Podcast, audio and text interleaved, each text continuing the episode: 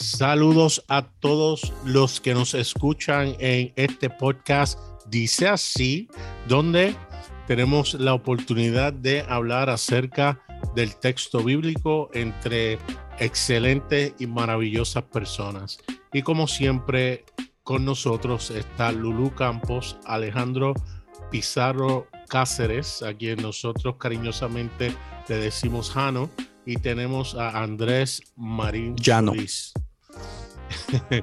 Excusamos a M. Manuel Cárdenas y a David López, que no están con nosotros. Posiblemente David se podrá o estará conectando eh, próximamente en cualquier momento. Y eh, con nosotros hoy eh, como invitado tenemos a Rodrigo Stey. Salúdanos, Rodrigo.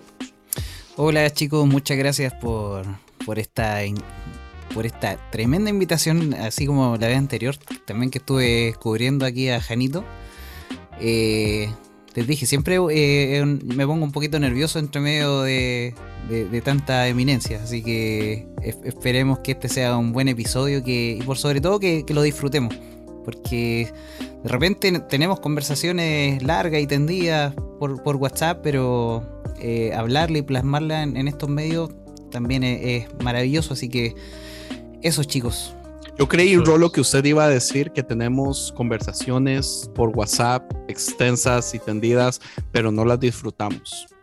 Y yo así como, wey, wey, wey. Ah, bueno. no, no, sino que este medio es maravilloso. Amén. Eso es, un placer tenerte aquí en estos episodios. Estás por escuchar el podcast. Dice así.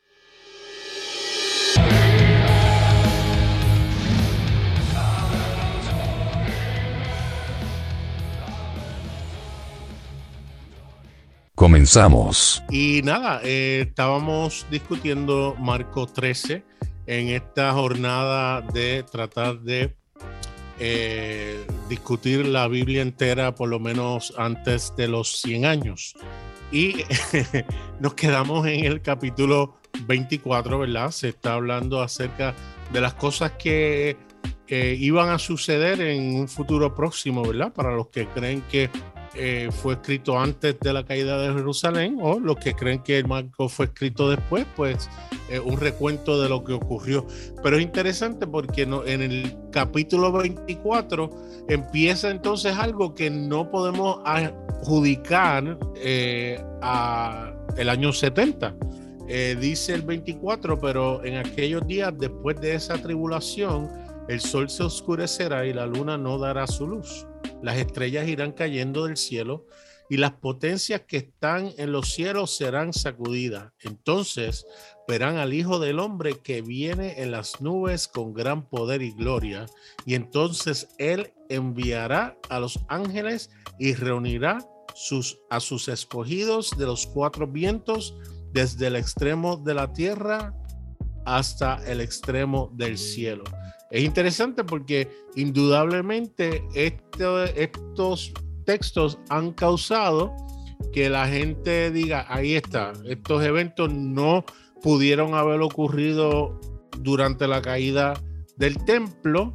Eh, ¿Qué significa? Ah, pues que en un futuro, eh, cuando se destruye este mundo, viene Jesucristo con gran poder, lo vamos a ver en las nubes, va a traer a sus ángeles, va a limpiar esto y ahí los de él eh, seguirán y vivirán para siempre. Los demás, pues, eh, nada, eh, ¿quién quiere meterle? Yo quiero partir. Hay una. En, bueno, hay una expresión, la expresión que aparece aquí, entonces verán al Hijo del Hombre, eh, acá en Mateo no, no, expresa cuando los fariseos rasgan sus vestiduras.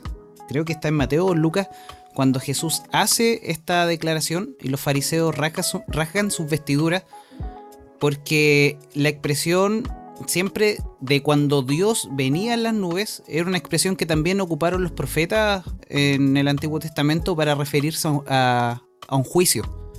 Entonces, eh, es, ese pasaje en particular nosotros lo podríamos expresar de esa forma, que Jesús estaba expresando el juicio que vendría sobre Jerusalén. Pero ¿por qué racan sus vestiduras los fariseos? Y es porque Jesús dice, porque yo mismo voy a venir en, eh, sobre las nubes. O sea, no solamente eh, ya lo podían considerar como eh, un mero profeta o alguien que andaba predicando por ahí, sino que se adjudicaba que él mismo iba a venir en las nubes a traer ese juicio. Y, esa expresión no era una expresión literal de decir, eh, un día vamos a ver a Jesús viniendo en las nubes, sino que el sentido era que cada vez que se expresaba Jehová viniendo en las nubes, pero ahora decía yo mismo voy a venir en las nubes, eh, le estaba diciendo yo mismo voy a, eh, a... veces para nosotros es duro y, nos cuesta comprender estas cuestiones tan violentas que se dan en la Biblia, pero, pero por sobre todas las cosas creo yo que lo que encierra acá es la idea de que se está poniendo fin a una era. Eh, se está poniendo fin al, a, ese, a, esa idea del templo, por decirlo así, al templo humano, a, ese régimen. Se está poniendo fin al régimen de, la edificación de una casa de Dios hecha por las manos de los hombres. Entonces, eh, tristemente lo que nosotros vemos después es que la misma iglesia edificó un sistema similar, eh, siendo que Jesús mismo en ese momento estaba diciendo yo mismo estoy enjuiciando este sistema de, una supuesta casa física hecha por, por las manos de los hombres. Es decir, a ese régimen a lo que, es a lo que se está apuntando el juicio de decir, a estas cosas tenemos que ponerle fin. Y yo creo que ahí también eh, muchos quizás podríamos estar de acuerdo en los sistemas eclesiásticos que tenemos hoy día, que son, eh, son sistemas que, que propician mucho el abuso, la manipulación. Y entonces uno dice, oye, pero si este régimen cayó en el año 70, eh, ¿por qué nosotros hoy día lo seguimos edificando? ¿Por qué lo seguimos perpetuando si este régimen Jesús mismo anunció que él mismo le estaba poniendo fin a eso? Entonces yo creo que, eh, bueno, la, parte de, las nubes, del cielo, las potencias, quizás podríamos interpretarlo de que en, la región en la que estaban, o, en Jerusalén mismo, era tan pequeño el espacio, el humo, el fuego, qué sé yo, podría ser una expresión de, esa misma situación de al, pensar en una ciudad que está entenebrecida por el humo, por el fuego, que está bajo ataque, eh, es, lo que probablemente se está eh, tratando de expresar. Eh, pero a mí lo que me llama mucho la atención es de ese régimen al que Jesús mismo anunció que le iba a poner fin y que nosotros no hemos ocupado tanto en perpetuarlo, siendo que ya tiene 2000 años de caducidad. Eso, amigos. Es, interesante que usted diga eso porque yo nunca, nunca lo había escuchado así, Rolo, que el mismo Jesús quería, o sea, sí, el sistema eclesiástico basado en poder, que, ya lo hemos visto, eh, antes Marcos hace mucho énfasis en eso, donde las personas en poder pueden abusar de ese poder, pero en sí, digamos, eh, la destrucción del templo, yo creo que es más allá que querer castigar a los líderes, es destruir la identidad del pueblo, o sea, el pueblo estaba todo alrededor de su templo. Su templo era lo que les daba lugar, les daba hogar, lo que los definía como, como pueblo en un lugar geográfico específico. Entonces, yo no sé si el plan de Jesús o de Dios era destruir el templo para destruir los poderes eclesiásticos. A mí me suena a que está utilizando una bazooka para querer matar una mosca. Como que, wait, brother, estás haciendo demasiado drama. Sí, por algo importante, porque nadie quiere abuso de poder y todo eso. Pero destruir el templo completamente, digamos, como causa o reacción de que no han cambiado, y, y no solo la destrucción del templo, es la expansión. O sea, el pueblo de Israel tiene que salir de Jerusalén, tiene, o sea, la razón que terminan en todo el mundo es porque, porque son echados en el, eh, o sea, lo que la gente no entiende, porque eso no se explica en las iglesias, es lo impactante que fueron los hechos de los años 70 para el pueblo judío. Son extremadamente importantes. Entonces, si viene a, a, a todo lo que han construido por años, se cae al suelo, se despedaza, ellos se pierden su identidad, ya no saben quiénes son, ya no tienen un hogar, ya no tienen un templo donde ir a adorar. Entonces yo no sé si, o sea, si Jesús planeó eso para destruir el templo así, este Jesús no me llama mucho la atención porque yo lo siento exageradamente vengativo. ¿Me, explico? O sea, una cosa es atacar el sistema de poder, como lo hemos visto en muchos versículos, pero otra cosa es llegar al extremo de que Dios haya planificado lo que sucedió en el año 70 solamente para darle una lección a su pueblo, para mí es too much. Eh, no sé si me estoy dando a entender. No, la verdad es que no te entiendo mucho. Tú estás diciendo que, que Jesús en estas palabras está prediciendo la destrucción del templo como un castigo de Dios. ¿Eso? Pues es, es basado en lo que Rolo estaba diciendo, que, que Jesús no, no solamente lo dice, sino que lo dice porque era el plan como que tenía, porque él quería destruir eso. Entonces, digamos, e, e, esta crítica es basada en que yo no sé si estoy seguro, Rolo, que, que Jesús... Lo que pasa es que aquí tenemos que hablar del poder de Jesús. ¿Sabía Jesús que el templo iba a ser destruido el año 70? No sabemos. Algo importantísimo.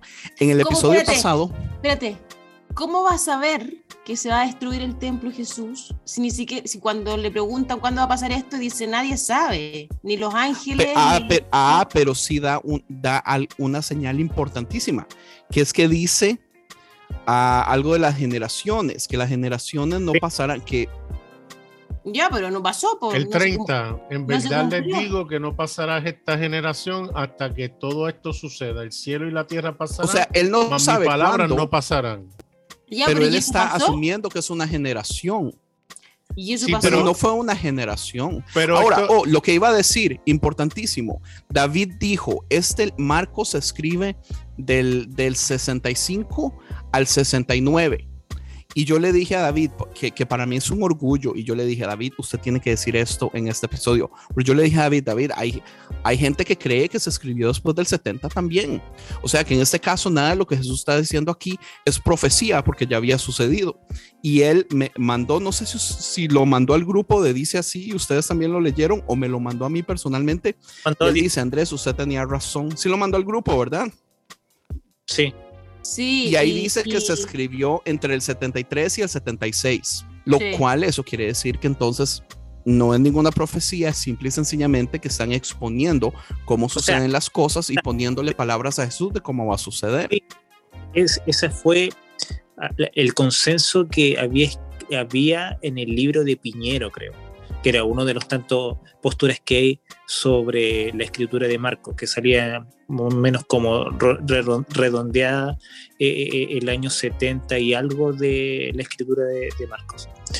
Ahora, igual a mí me llama la atención el versículo 27, cuando dice, y, reuniré a, y reunirá a sus escogidos de los cuatro vientos. O sea, igual, ahí ya está hablando como de de una selección que también es como interesante, no sé, no sé qué piensan ustedes de, esa selección, que él ya está ya como escogió a personas y luego los van a ir a buscar. Yo pienso que hay dos elementos aquí que se pueden unir sin ningún problema.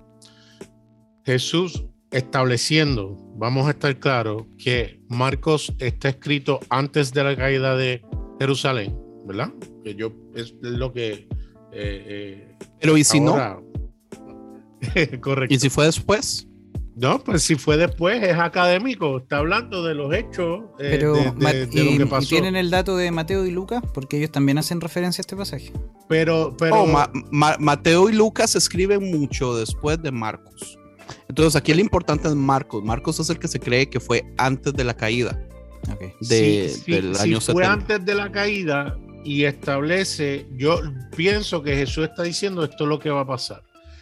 Y cuando él dice que va a bajar en un gran poder y reunir a los que son suyos, eh, aunque bien es cierto que los escribas y fariseos pudieron haber interpretado que era él mismo el que lo iba a hacer, en ningún momento Jesús se está refiriendo a eso. Lo que se está refiriendo es que al ocurrir estos hechos, ya entonces la realidad de unir el cielo con la tierra va a ser evidente en Pentecostés, donde vemos que ocurre algo eh, de lo que Jano está diciendo, donde personas llegan de diferentes partes del mundo a tener una experiencia con, con, ese, eh, con, con, el Espíritu Santo, ¿no? Y el que cree que es parte de la deidad, ahí vemos como entonces está esa unión donde ya no es necesario un lugar, sino que somos nosotros ese templo ahora.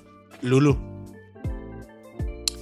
Mira, yo pienso, yo estoy terminando un curso con César Soto acerca del Nuevo Testamento y ahí también se estipula de que Marcos fue escrito en la, en la década de los 70, entonces posterior a la caída del templo.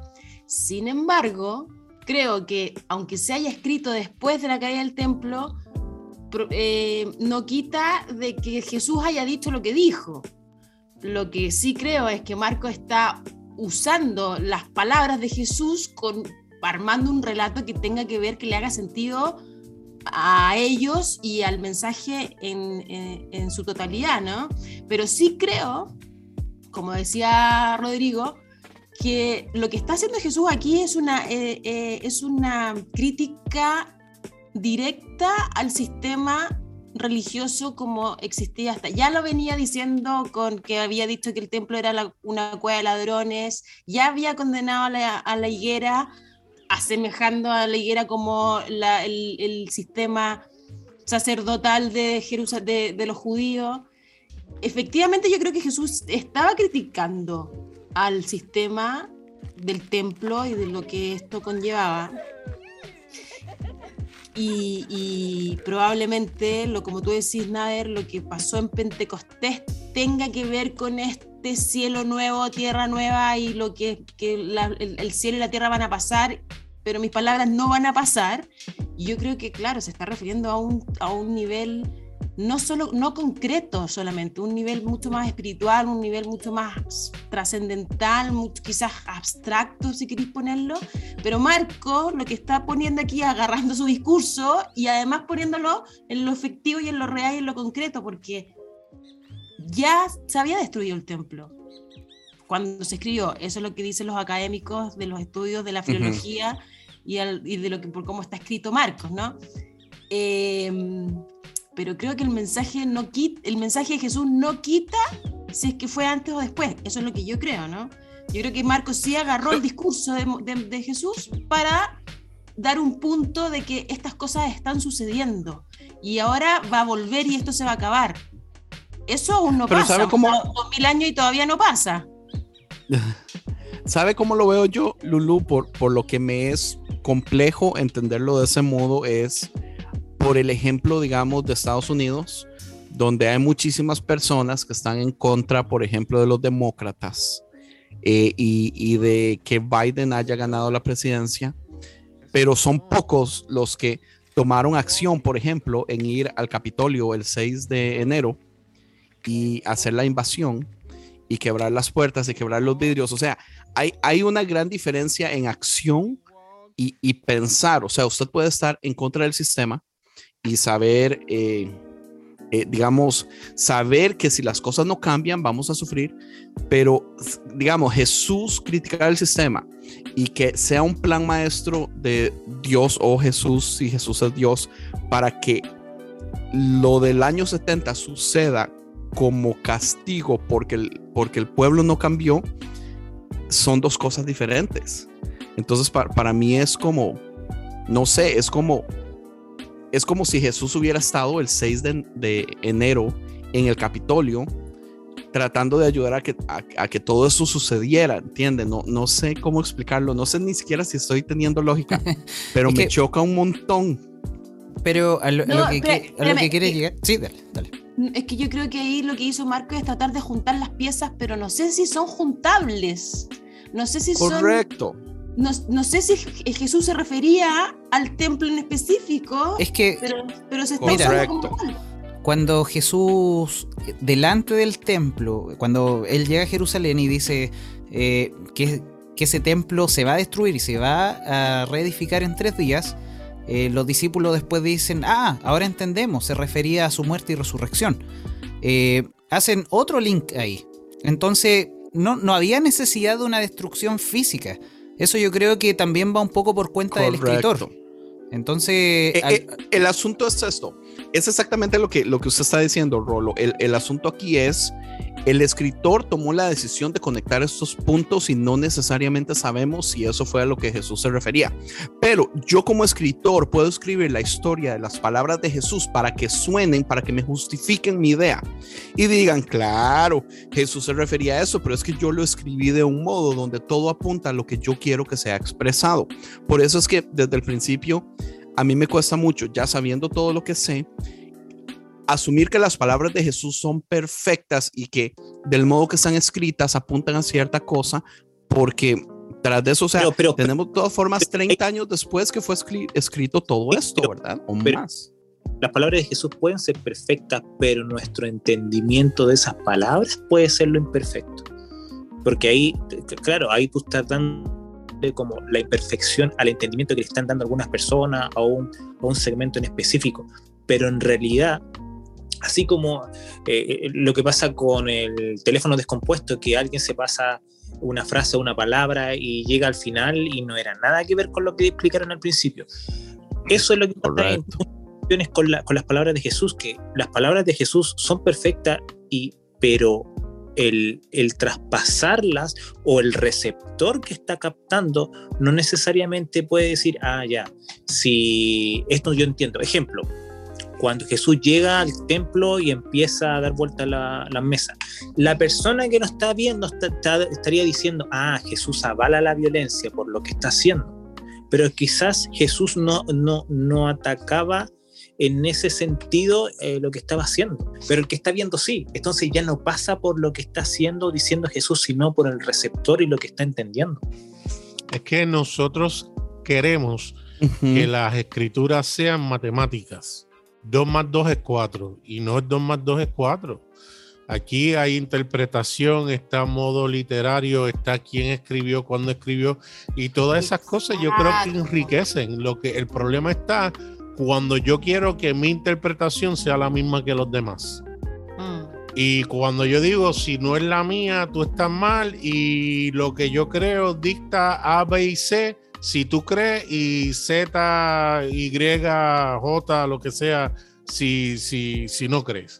Ese es el problema.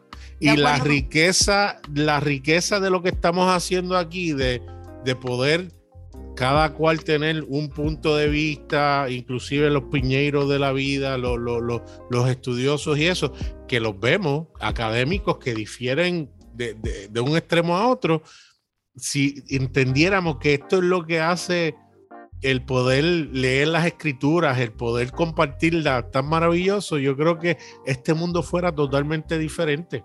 Pero lamentablemente queremos que 2 más 2 sea 4. Sí, estoy de acuerdo contigo, Nader. Y agregándole aún más a eso, que yo creo que ya lo hablaron en el episodio pasado, que lo más grave aún es que agarramos este pasaje hoy día y lo tratamos de interpretar para hoy día como lo que va a pasar para el fin del mundo y agarramos este pasaje como si fuera apocalip un pequeño apocalipsis para dar cuenta de lo que va a pasar al final del mundo. Y, y eso ya me parece abusivo. Me parece... Pero usted sabe, Lulu, que no es tan abusivo porque el problema es que este capítulo 13 es un, es un desmadre, es un enredo. Jesús anda por todo. Jesús está peor que yo explicando este punto que no sé cómo explicar. O sea, se va por todos lados, le preguntan una cosa, termina yéndose como a 50 diferentes eh, cosas, todas diferentes que no se conectan entre ellas. Es tan extraño, es tan raro de un momento sale diciendo que los hermanos se van a odiar, que los papás van a traicionar la culpa a, Jesús, André, échale la culpa a los escritores y a los editores de Marco.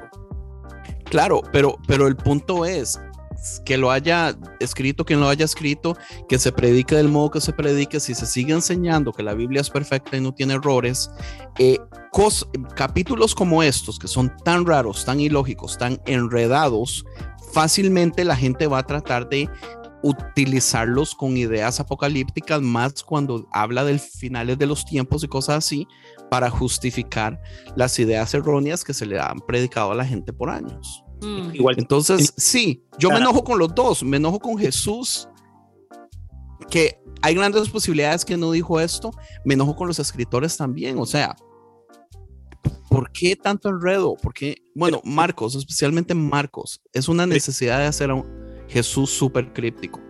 Es que igual tenéis que tomar en cuenta que la escritura en sí, esos pasajes sobre todo, están enfocados no a nosotros, sino al pueblo judío. Y ellos lo más probable es que lo entienden mucho mejor que nosotros por el contexto que ellos viven, por la historia que ellos tienen.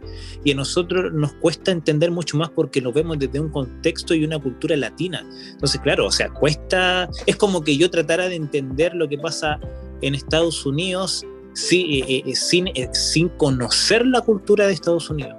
O, en Japón, porque muchos decían, no, pero es que fue asesinado el primer ministro en Japón. Pero es que yo, yo te digo, porque yo conozco historia japonesa, y que te maten a un primer ministro en Japón es una de las peores cosas que pueden suceder porque estamos hablando de los, de los países más seguros del mundo en el que puedes tú andar a las 5 de la mañana caminando por toda la ciudad y no te va a suceder nada sería muy extraño que te sucediera algo. No estamos hablando de que es Estados Unidos o es Latinoamérica. Entonces, eh, tenemos que nosotros entender el, contexto de, dónde se escribió y hacia quién se escribió y por qué se escribió y cuál era la idea de eso, como para recién entenderlo. Que ahí viene, ahí viene como el mal entendimiento que nosotros vamos teniendo de, la, de, los pasajes bíblicos que, estamos leyendo. Claro, es que de hecho Jesús eh, tenía una visión del mundo mucho más de, una pequeña aldea, digamos. No, tenía tanto mundo como sus mismos discípulos que vinieron años más tarde. Eh, entonces, cuando, si efectivamente Jesús dijo que iba a reunir a sus escogidos de un extremo al otro de la tierra, probablemente se estaba refiriendo a 60 kilómetros a la redonda. Gente que iba a estar arrancando de lo que iba a suceder. Nosotros estamos pensando que de Japón a, a México, de Estados Unidos, a Chile. claro, y, y quizás estamos hablando de un evento súper pequeño, o sea, es una revuelta que trajo un dolor tremendo a Jerusalén de esa época, pero si lo miramos en contexto, eh, tiene el tamaño de una revuelta que puede pasar en cualquier lugar. Entonces probablemente referirnos a, mi escogido los cuatro puntos está refiriendo quizá a, personas que en esa época eran creyentes de ese movimiento, y que probablemente iban a tener que estarse desplazando producto de, todo lo que estaba pasando. Pero eh, desde nuestra mentalidad global, digamos, eh, no calza. Eh, o tenemos que empezar a acomodar. Ah, ya, Rusia representa tal cosa, tal país representa tal cosa. Y el escritor a lo mejor estaba dando las noticias solamente. entonces creo que ahí se nos genera ese el efecto Nostradamus. Nice. Ese es mi punto. Mi punto es el efecto Nostradamus. Cuando dicen algo tan vago, tan sin detalles importantes, donde realmente uno pueda conectar, usted puede hacer la interpretación que le dé la gana.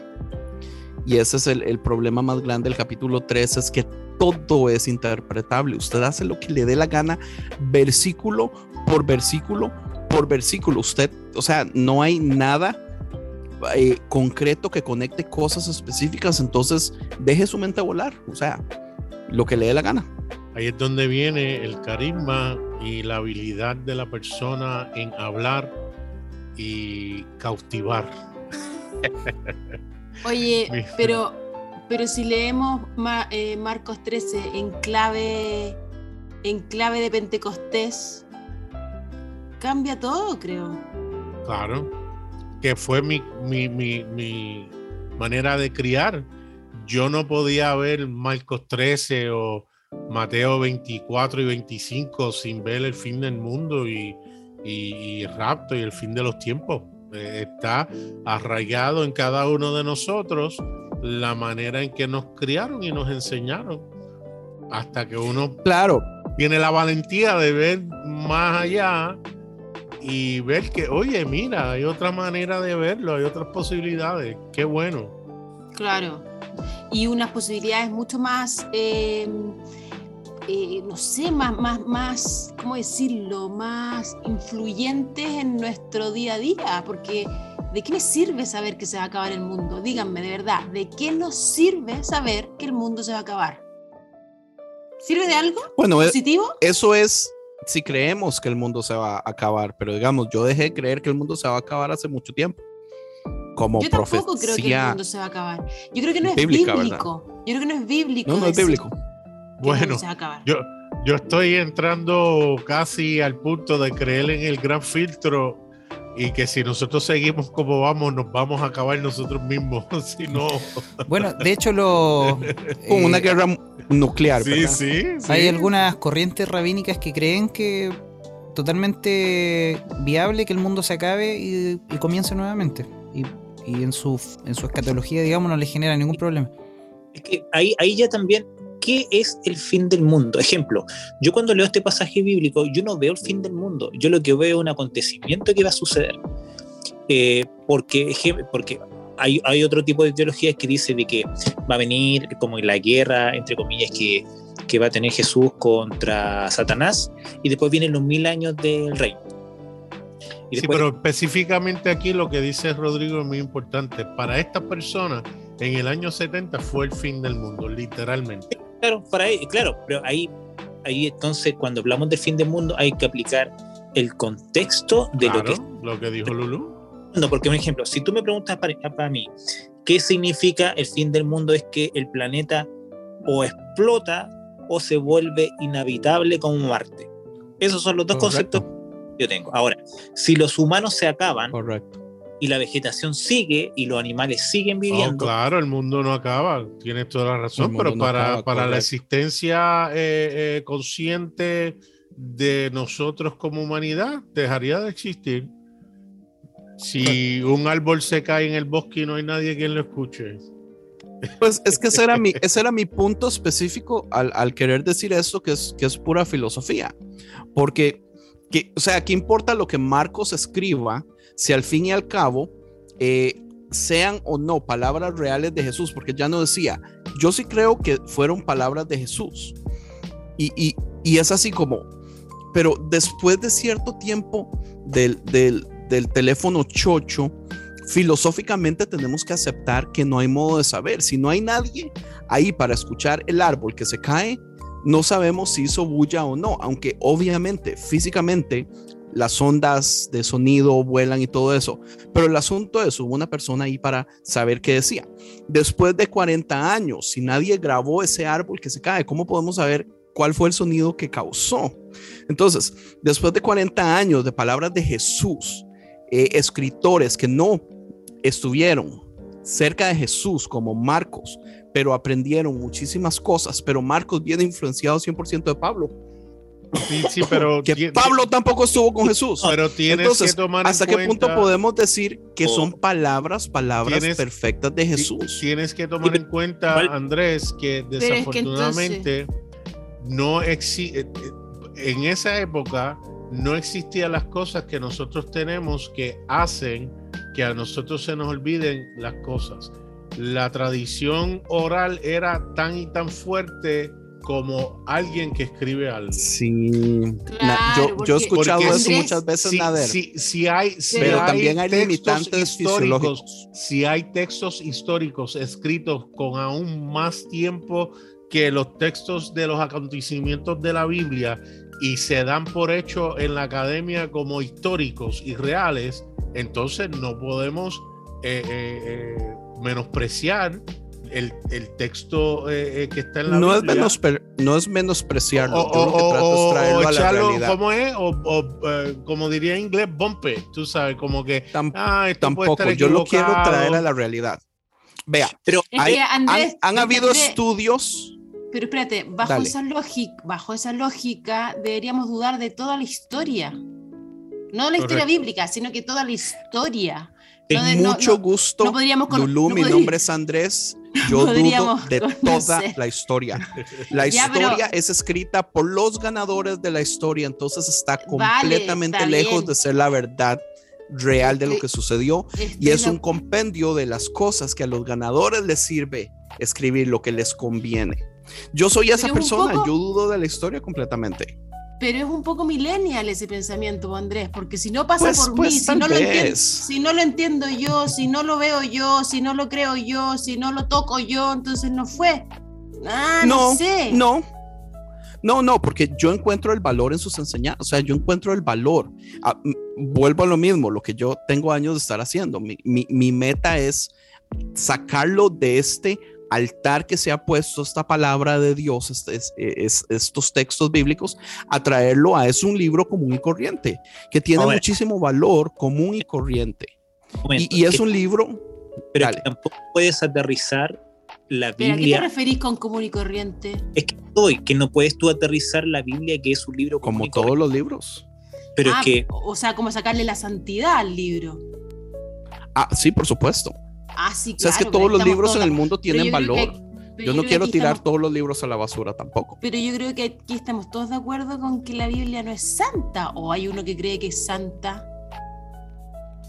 Que levante la mano. No, aquí no, pero tal vez un oyente nuevo que venga Pero y define escuche santo, porque- porque si santo es algo como Así sin como- mancha y uh, No, así como, como divino, que bajó del cielo, que es la palabra de Dios, inspirada, dictada es que por yo Dios voy, yo me voy, yo me voy por el otro lado. Yo creo que toda la escritura de todos los seres humanos tiene divinidad en ella. Yo, yo elevo el- la humanidad en vez de decir que, que- que la Biblia sea común. Yo creo que Ok. la Iliada, que, que Don Quijote, que, o sea, yo Ya. creo que hay divinidad en ellos. Me encanta, Ya, pero estamos eso es filosofía entonces. Nada de eso, digamos. ¿Y la, y la filosofía, ¿Y la filosofía no vale? pero es que todo es No, no, filosofía. claro que vale. Pero es Todo que es- mi punto es, digamos, yo, yo, yo como Nader, yo también creo que el, el humano y la experiencia humana tiene valor. Pero digamos, para mí la Biblia no está en un lugar supremo de supernaturalidad con poderes especiales mágicos, que es Ya, lo que la mayoría de iglesias predican. Pero, pero tiene el mismo valor que la República de Sócrates, ¿o no? Pues, eh, pues sí. Ya, y tiene el mismo valor que las, que las ideas de Platón. Son- es la misma época. Sí, sí, sí. Pero, Ya. pero trai- trai- ¿Y por qué- y- y traigámoslo, qué no- digamos. ¿Y por qué no dudas de la veracidad de esos libros? ¿Pero por qué no dudas de la veracidad de los libros de los filósofos?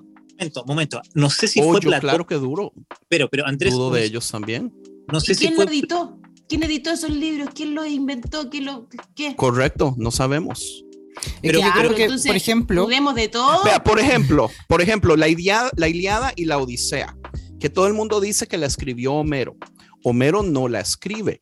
El trabajo de Homero era ser un eh, cantor que iba de pueblo en pueblo y se aprendía esas historias y las cantaba. Entonces él las recopila y la recopilación de esas historias entonces ya se ponen en escrito y permanecen. Entonces, digamos, mi, mi punto es, ha- hablemos las cosas como son, digamos, las historias no son de Homero. Homero como persona no las escribió. Entonces, esas son las cosas que yo digo, ocupamos traer los hechos correctos a la situación correcta. Las palabras de Jesús no fueron dictados de palabras de Jesús, son eh, ideas literarias puestas en un libro de ideas que Jesús popularizó y muy posiblemente después de que Jesús las dice se repiten muchas veces, pero por la lo complicado que era en ese tiempo de poder, como dice Nader, guardar las palabras exactas, tienen que haber muchos cambios. Entonces, la idea central muy posiblemente es de Jesús, pero yo no puedo creer que palabra por palabra por palabra es Jesús, que todas las letras rojas es Jesús, yo no puedo creer eso. No, pero, pero igual ah, hay pero que eso es una, una edición y un invento. Oye, solo quiero corregirme a mí misma, por favor, que eh, la República es de Platón, no de Sócrates. Sócrates fue el profesor. Pero un, pero un ejemplo, no sé si fue Pla- Platón o Sócrates que hace mención a la Atlántida. Y yo no veo que estén dudando la gente ni la historia de, de Platón o Sócrates, siendo que nombró algo que es Ah, hasta- pero es que no hay iglesias platónicas predicándole a su congregación que el Atlantis es real. Es que esa es la diferencia. pero no bueno, sé si. pero en su pero- época sí habían, pues.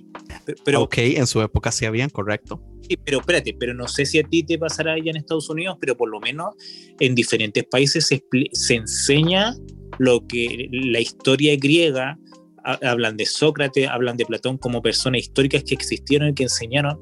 Y dentro de todo lo que enseñaron, hay una mención que hablan de la, de la Atlántida, siendo que es un mito que todavía no se ha podido comprobar. Entonces, claro, podemos nosotros desconfiar de lo que dice la Biblia, pero no de los demás escritos que existen. Entonces, igual eso como que es súper ambiguo.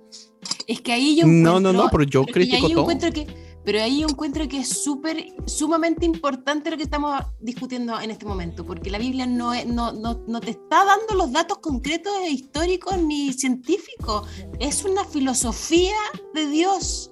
Entonces no es para... Correcto. O sea, no existe el mundo de las ideas de Platón, pero sí nos dio todo un campo de, de desarrollo del pensamiento para poder, eh, qué sé yo, que se desarrolle la evolución intelectual del hombre.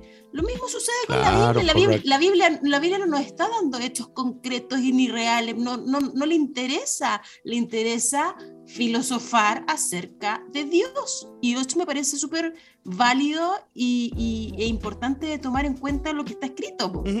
No para saber si fue verdad o no, es para, y yo pienso exactamente igual que usted, Lolo. Es que de hecho el, el, tema de que exista, por ejemplo, eh, explícitamente el relato de que Dios mismo, o, que ellos le hayan querido dar esa connotación de que Dios mismo iba a destruir Jerusalén, a ellos en ese tiempo ese relato les servía, era súper útil, etc. Pero nosotros hoy día tomamos ese relato y decimos, haya sido así o no, la verdad que nosotros hoy día le hacemos una relectura y decimos, finalmente yo hoy día puedo tomar eh, o, hacer otra, otro énfasis del mensaje de Jesús. Entonces, y, ahora mismo lo estamos haciendo. Es decir, Jesús lo habrá dicho o no, no importa, me voy a quedar con la idea de que Jesús quería edificar un otro templo. No, no de que iba a destruir ese. Entonces, eh, nos quedan esa idea. Las enseñanzas valen. Claro. Las eh, enseñanzas tienen muchísimo valor y eso es lo que uno se queda. Bajándolo de este nivel. Claro, tal como decía Lulu recién, eh, nosotros podemos hacer de eso nuestra filosofía. De hecho, los mismos judíos lo hacen así, o sea, tienen mandamientos y un mandamiento les dice, por ejemplo, les da permiso de burlarse, por ejemplo, de, de los idólatras. Pero hay otro mandamiento que prohíbe burlarse de los idólatras. Entonces, un mandamiento se superpone a otro porque el mandamiento que prohíbe eh, burlarse de, del idólatra vendría a ser más valorable para alguno porque eh, viene a resguardar eh, también la, dignidad de esa otra persona, por ejemplo. Eh, y, así eh, nosotros vamos tomando un poco de, lo que nos sirve de acuerdo al contexto en el que estamos. hoy día estamos en un contexto en el que nosotros no queremos guerra, en nuestra mente no pensamos, no estamos pensando ya en que hoy ojalá Dios venga y destruya a, China, a, quien sea, no sé.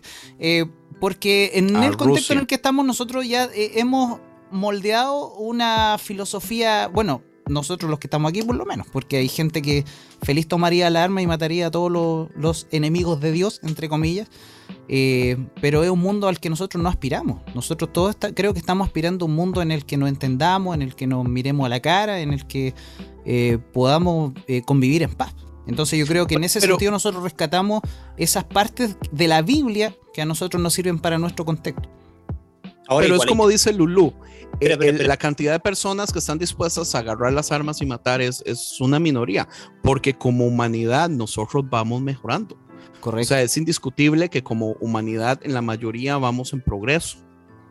Así Ahora, que sí hay, hay valor. Hay que, un ejemplo, en el Antiguo Testamento, la idea del Mesías que tenían los judíos era una persona que venía a libertarlo de una forma de conquista, violenta de conquista. Entonces, claro, hay muchos paralelismos que, incluso por eso los mismos judíos se asombraron de Jesús, que no era el prototipo de Mesías que ellos mismos habían pensado.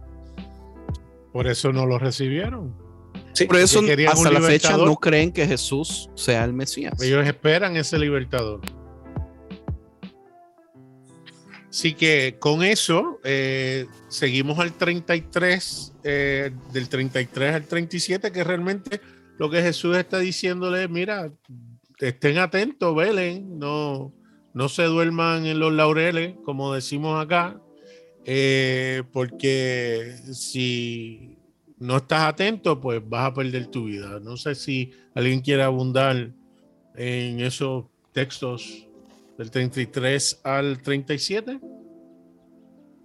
Es que yo creo que es un poco la recomendación, como decíamos antes, o sea, hay un contexto puntual de que iba, iba, iban a haber desórdenes, iban a, iba a haber una, un caos social y había, o sea, ¿quién no tiene que estar atento en un contexto como ese? Es una, creo que es un consejo súper práctico, no, no creo que eh, haya más allá de decir, hermano, tenemos que hacer vigilia, porque eh, no sé allá, pero aquí en Chile, por lo menos yo que crecí en iglesias pentecostales, eh, las vigilias días viernes eran sagradas. Vigilias porque el Señor podía venir cualquier viernes del año. entonces, esa era la aplicación que se le daba. O sea, yo creo que era una, una cuestión súper práctica.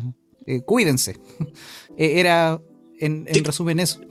Yo creo que él se refería a que eh, que había que tener como el estado, de que el estado que tenían que tener era en todo momento, no solamente estando en ciertas circunstancias o cuando fuera de día, cuando todos te están viendo, sino también cuando estás de noche cuando estás en tu casa, cuando estás con tu familia. O sea, tienes que tener el mismo comportamiento en todo lugar.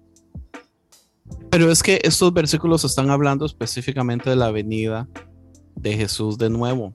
O sea, es, tan claro, no hay modo de interpretar esto, por eso es que es tan problemático, por eso es que eh, toda esta teología del fin del mundo y de que Jesús va a venir y todo lo que se ha agarrado de interpretaciones incorrectas de Apocalipsis y todo eso, se agarran de, de del 13, pero en especial de esta última parte, porque le está diciendo, yo voy a venir en cualquier momento ustedes tienen que estar listos. Ahora sí, acaba de decir anteriormente que va a venir en una generación, ¿verdad? Que eso es exactamente lo que Pablo creía. David lo ha dicho muchas veces. La razón que Pablo andaba tratando de ser buena gente con los gentiles es porque él quería cumplir la profecía, no porque amaba a los gentiles, sino por necesidad, ¿verdad? Eh, pero, ah, pero e, esto es súper problemático. Es súper problemático porque es todos los permisos que ocupan los pentecostales para, para seguir creyendo estas ideas del fin del mundo, del apocalipsis, eh, toda esta escatología rara que han sacado. Pero es que quizás puede que Jesús vaya a volver, e, entre comillas, como para, para rescatarnos de, de, de eh, también de quizá parte del mundo que se está yendo para, para un camino que no todo el mundo quiere recorrer ejemplo, guerras. No todo el mundo quiere recorrer ese camino. Ya, hubo, ya hubieron dos guerras mundiales, entonces no todo el mundo quiere recorrer ese camino. Y de cierta manera Jesús también tiene que eh, llegar a, rescatarlo de cierta manera y decir, hay otro camino también que, que, puede apartarnos de, de, ese camino de destrucción. Pero ya no, eso sería una venida física o, o, o filosófica. Es que existen las dos, o sea, Jesús cada eh, viene en forma filosófica eh, a tu vida, a tu familia, a esta sociedad. Y, o sea, eso ya lo, sabemos, lo, vemos en cada persona, que vemos parte de Jesús en cada uno de, los de las personas que vemos. Pero también ahí viene el tema de, y, pero volverá en forma física y ahí ya entra el tema de fe, ya que a veces, pocas veces nosotros hablamos en este podcast de, de tener fe o, de hablar eh, sin tener un respaldo. Y claro, es parte, o sea, si Jesús viene en forma física, es parte de, la fe que tiene que tener también la creencia que tenemos. Porque no todo va a ser como comprobable. No, muchas de las cosas de, de los evangelios, muchas de las cosas que, que, habló Jesús no son comprobables. Entonces, ahí viene donde viene la fe. Lulu.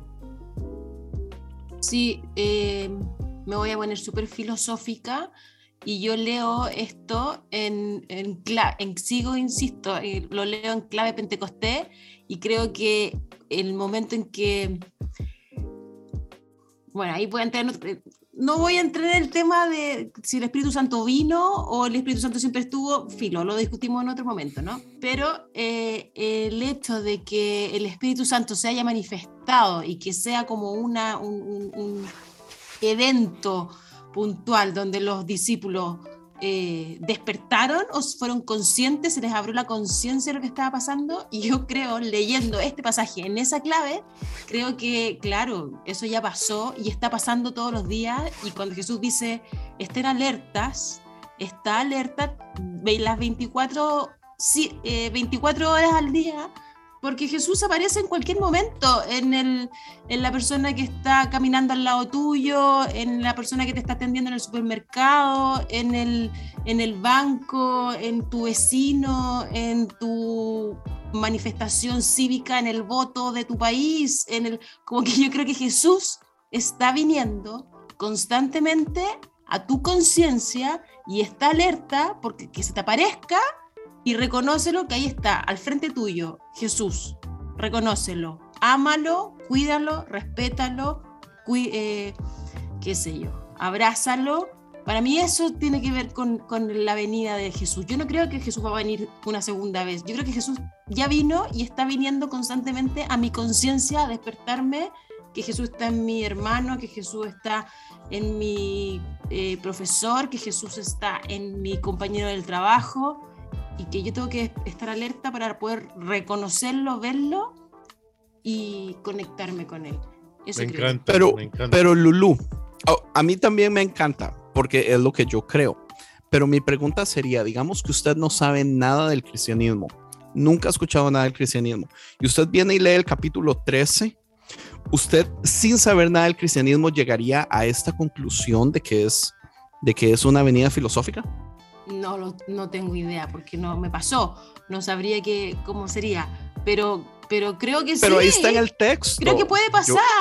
porque el texto dice que, está hablando de, la venida de una Cosa, una cosa no, yo creo que está otra. pero es que yo creo que tu cabeza ya está muy contaminada con la, con la ideología. Aunque no seas cristiano, aunque no seas cristiano, culturalmente estamos bombardeados con esa idea del fin del mundo. Claro, y una Por eso yo pensaba la otra, porque en, en, el libro de los Hechos eh, podemos establecer que de acuerdo al texto, ellos creían que Jesús iba a venir de la misma manera en que lo vieron eh, eh, irse. Así que no hay duda, está el reclamo en, en, los otros pasajes del Nuevo Testamento donde están diciendo, ven Señor Jesús. Así que está, un reclamo, ¿no? Pero nada, pero escúchame, no es menor que Jesús haya resucitado y los discípulos no lo reconocieron. Claro, no, no, yo estoy de acuerdo. No lo vieron, no vieron que era Jesús, pensaron que era el jardinero, pensaron que era un caminante, pensaron que era un compañero de ruta, pensaron, no, no, no cacharon que era Jesús. Que, que este pasaje puede bien estar hablando de la resurrección también. Eh, claro. Y, y, entonces, para mí, ¿qué mensaje hay de que los primeros que vieron a Jesús resucitado no lo reconocieron?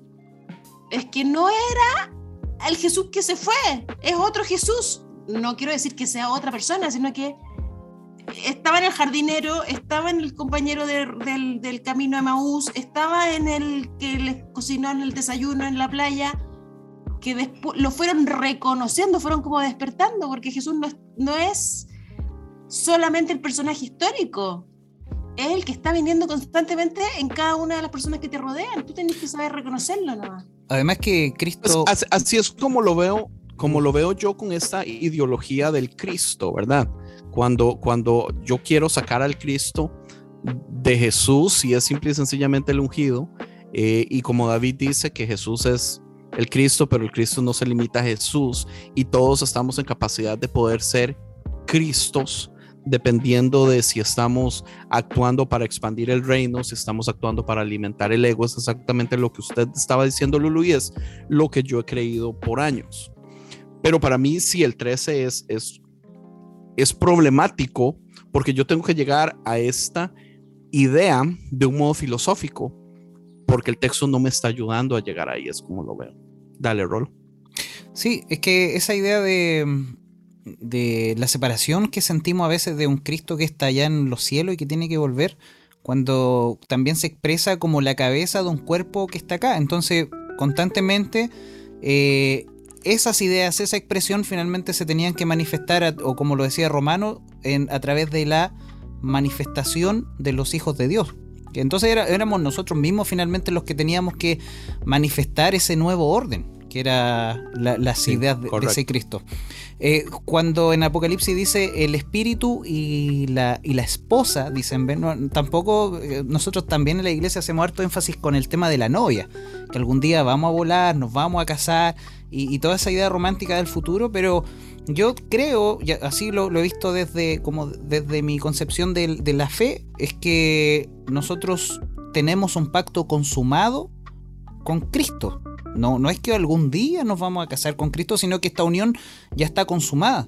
Eh, entonces la expresión creo yo que va más allá de, que regreses entre las nubes y que todos te veamos, sino que finalmente es como la expresión de que ese nuevo orden se vaya expresando siempre a través de nosotros que estamos aquí. El espíritu que está aquí con nosotros, la iglesia que somos nosotros, que somos la esposa, que ya participamos de esa obra consumada, eh, nosotros constantemente nuestro clamor es ser cada día una expresión de, de esa mente de Cristo de ese espíritu, de la palabra de Cristo, el espíritu de la profecía que dice Apocalipsis, que es Cristo mismo, es decir, todas eh, esas palabras de, que, nosotros vemos ahí media escondidas, pero que, tienen que expresarse a través de nosotros y que hoy día nosotros le estamos dando un énfasis mucho más inclinado a un evangelio de amor, de perdón, de, y como lo decía Andrés en delante, si la, si la humanidad ha ido mejorando, ha ido evolucionando, eh, ¿por qué nos vamos a quedar en la idea de un dios arcaico del pasado que quiere destruir el, mundo entero? Sino que eh, si, el mundo mismo ha ido eh, caminando hacia un mejor camino, ¿cuánto más nosotros que estamos predicando acerca de un Dios que se supone que tiene pensamientos mucho más altos que los nuestros? eso chicos, no sé si...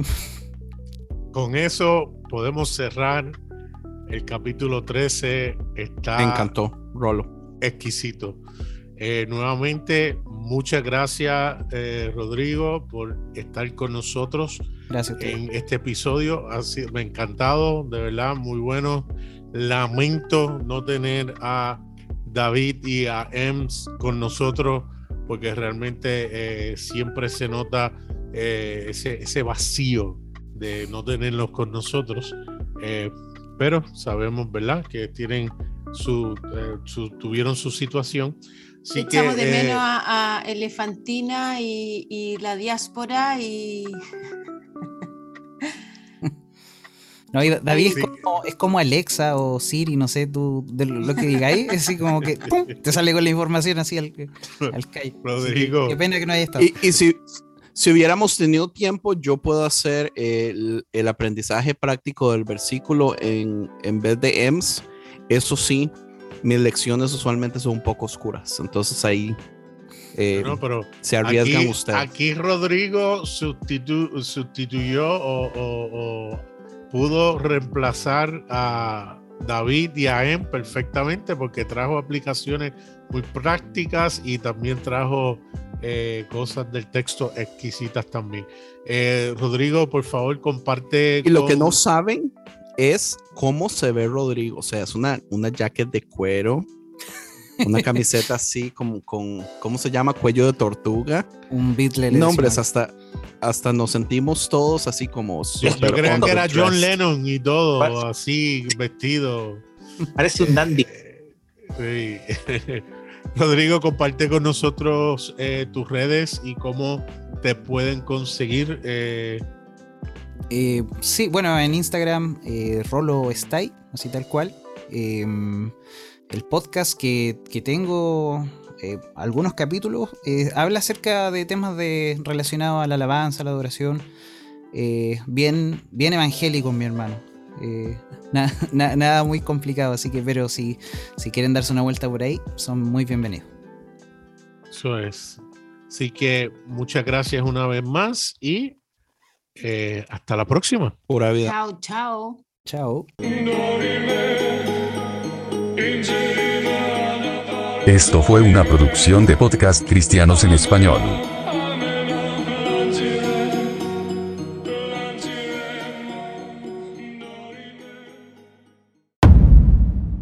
Saludos a todos nuestros podcasters. No, nosotros somos los podcasters. De nuevo,